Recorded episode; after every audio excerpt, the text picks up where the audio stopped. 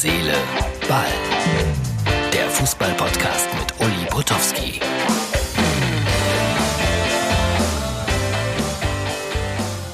Ausgabe Nummer 247247 vom 20. April 2020. Bevor wir anfangen, noch ein kleiner, aber wichtiger Tipp.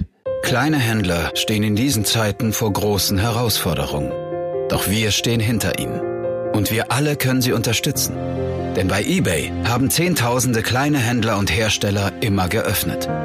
Für uns alle. Wir haben offen, damit alle Händler weitermachen können. eBay. So, drei Schalker Namen in der Überschrift heute. Olaf Thon, Jens Lehmann und Manuel Neuer. Ja, die werden gleich auch eine große Rolle spielen hier in Herz, Seele, Ball. Und der Doppelpass, den ich natürlich geguckt habe am Sonntag, ist nicht ganz so schön ohne Publikum, aber informativ war das schon in Ordnung. Respekt vor der Arbeit der Kollegen. Das ist ja alles nicht so einfach, wie es manchmal aussieht. Dafür müsste ich auch schon wieder was ins äh, Phrasenschwein schmeißen. Aber Jens Lehmann, der war mal in einem ja, Fortbildungskurs für Bundesliga-Profis äh, in Sachen Interviews. Und da hat man ihm gesagt, äh, pass mal auf, Junge, immer Gegenfragen stellen. Das mögen die Reporter nicht so gerne. Ich auch nicht, um ehrlich zu sein. Und dann sehe ich eines Tages ein Spiel zwischen Schalke und ich glaube Kerkrade. Schalke erreicht im UEFA-Pokal die nächste Runde.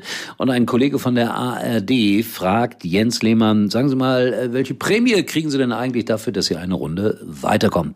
Und Jens Lehmann hatte sich das gut gemerkt, Gegenfragen stellen, denn er fragte, sagen Sie mal, was bekommen Sie denn eigentlich dafür, dass Sie hier die Fragen stellen? Der Kollege wollte witzig sein und sagte 10.000 Euro. Daraufhin sagte Jens Lehmann, zu viel.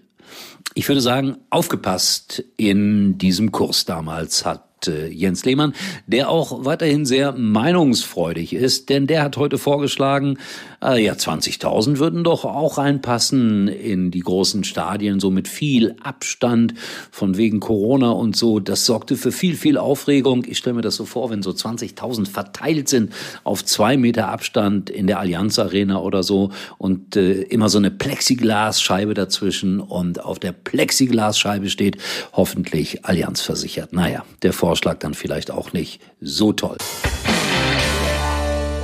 Olaf Thon total in der Defensive in der Sendung, weil ja man immer wieder sagen wollte, hey Schalke schlecht gewirtschaftet, eigentlich pleite.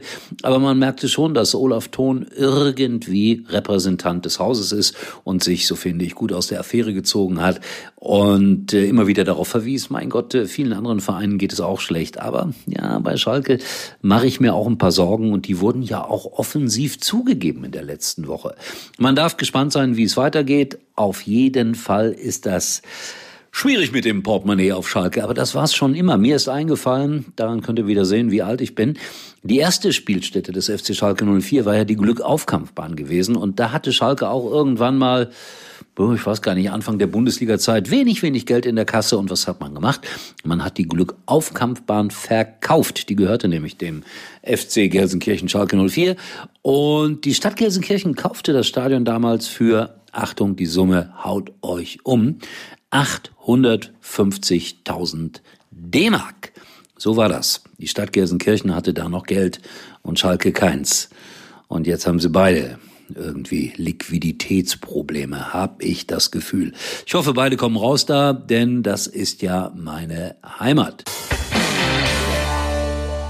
Manuel Neuer, wir haben darüber gesprochen, hat sich darüber aufgeregt, dass äh, über sein Honorar öffentlich diskutiert wird. Ich glaube, ich würde mich auch darüber aufregen. Heute großes Interview in der Bild am Sonntag. Er schlägt ein bisschen zurück. Das hätte es früher bei den Bayern so nicht gegeben, dass solche Dinge an die Öffentlichkeit kommen. Mag sein.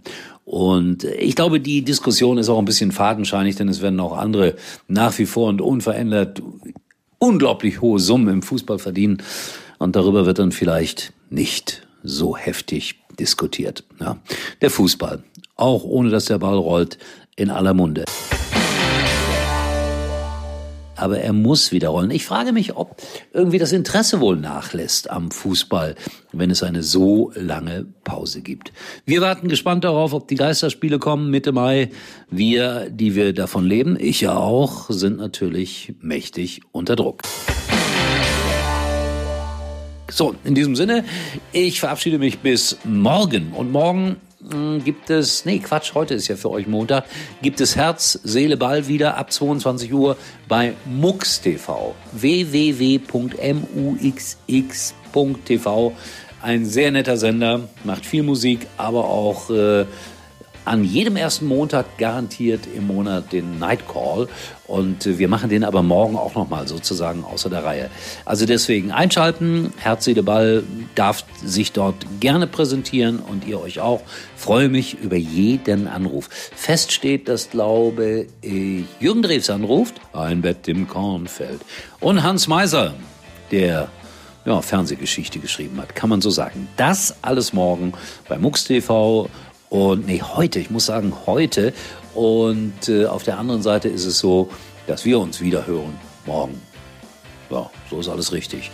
Und äh, ist dann schon MUX TV vorbei? Nee, ich glaube nicht. Aber darüber erzähle ich dann was äh, am Dienstag. In diesem Sinne, tschüss. Uli war übrigens mal Nummer 1 in der Hitparade.